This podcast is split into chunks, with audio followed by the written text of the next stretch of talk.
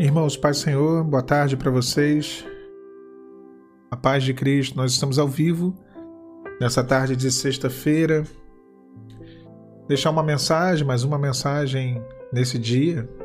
E eu vou fazer a leitura de um texto, nós estamos ao vivo, tá? Pessoa que às vezes me pergunta se é gravação, é ao vivo.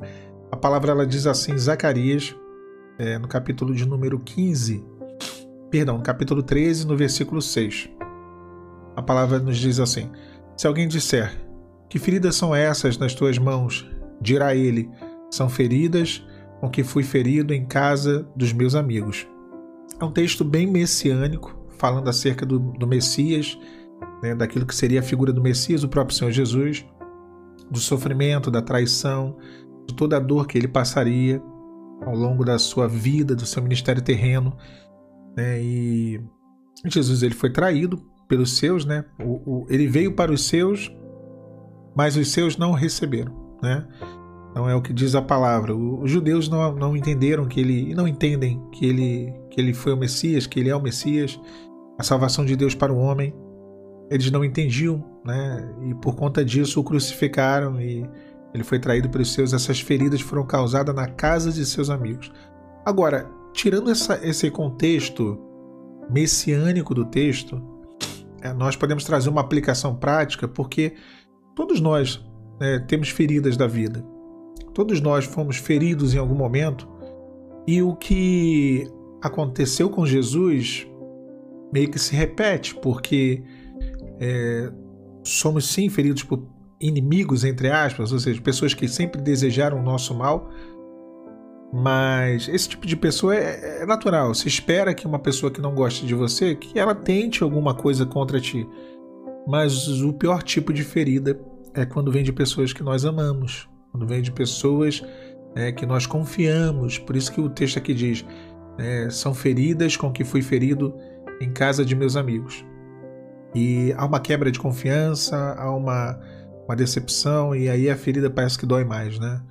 É, parece que ela é mais profunda. É, agora, havia uma pergunta: que feridas são essas nas tuas mãos? É, e o Senhor ele sempre nos leva a um confessionário, ele sempre nos leva a uma, uma condição de, de indagações que ele faz. Ele faz para nossa alma, para o nosso coração, e ele nos sonda, né? Ele vai lá no, no profundo da nossa, da nossa essência, podemos dizer assim, né? E ele pergunta algumas coisas para gente ao longo da nossa, da nossa vida né, cristã, do nosso dia a dia. E quem estiver sensível, quem estiver sensível à voz do Espírito Santo, vai ouvir. Né?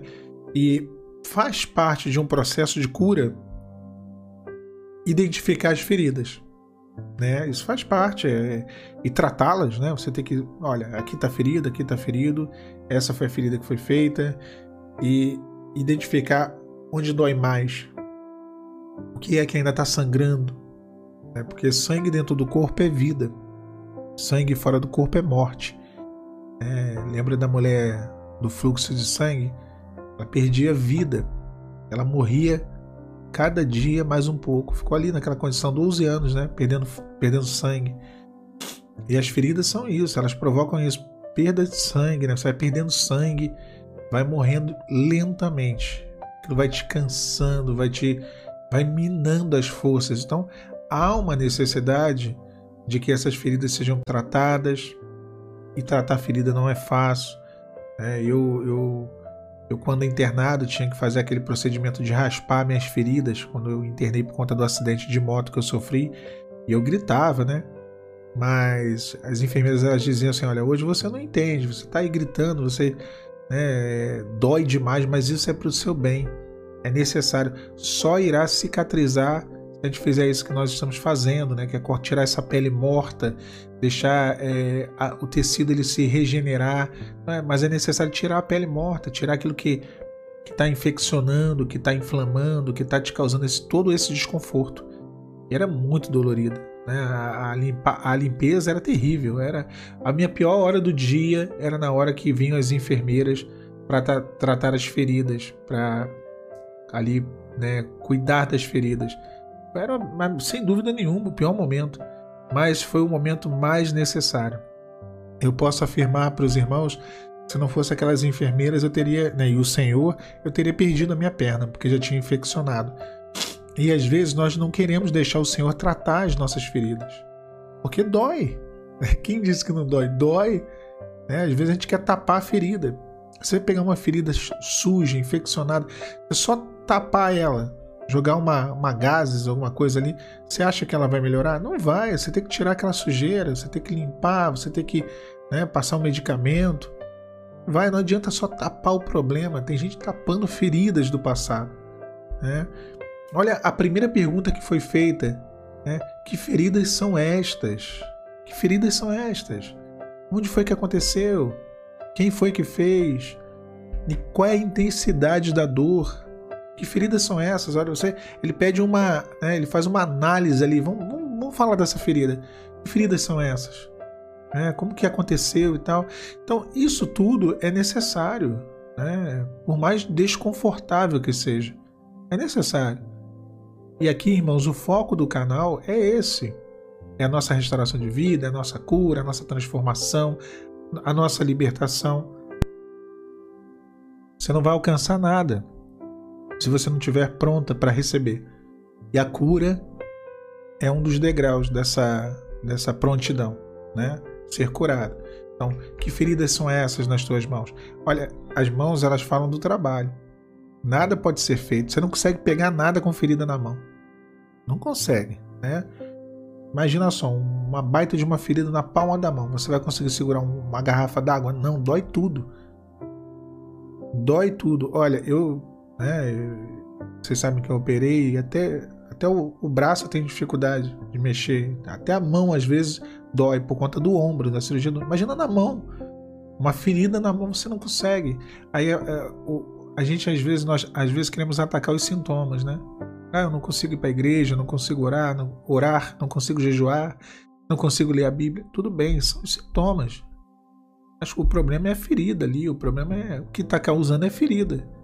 É, é aquilo que ainda está sangrando, que ainda está doendo, e você ainda não permitiu ser curado. E para curar, Deus vai tocar. Deus vai tocar, vai ter que mexer. Vai ter que mexer no problema, tá? E não tem jeito. E às vezes a gente não quer, né? te grita. Vai, vai ter que passar o mertiolate do céu. Arde, né? Como arde? Lembra do mertiolate antigamente? Ardia demais, né? A gente chorava mais pelo mertiolate do que pela ferida. Às vezes não era, a ferida não era nem tão, tão ruim assim, mas o mertiolate fazia a dor aumentar. A gente já chorava antes por causa do mertiolate. Doía muito, né? Eu sou de 83 eu lembro dessa época muito bem. Então o mertiolate do céu vai ter que ser passado, aquele antigo, né? Vai ter que ser passado, vai doer. Você vai chorar, né? você vai ter medo, mas isso é para o seu bem. A melhor coisa é você olhar para aquilo ali e falar: olha como, como aquilo ali já foi um dia, o quanto que aquilo doeu, o quanto que aquilo me debilitou e hoje não tem mais nada. Hoje eu estou curada, estou curado. Né? Deixa o Senhor tratar, deixa o Senhor identificar o problema e cuidar dele para você. Tá bom? Deus abençoe vocês, meus irmãos, nessa tarde. Logo mais trarei outras mensagens ao vivo também. A paz, Senhor Jesus.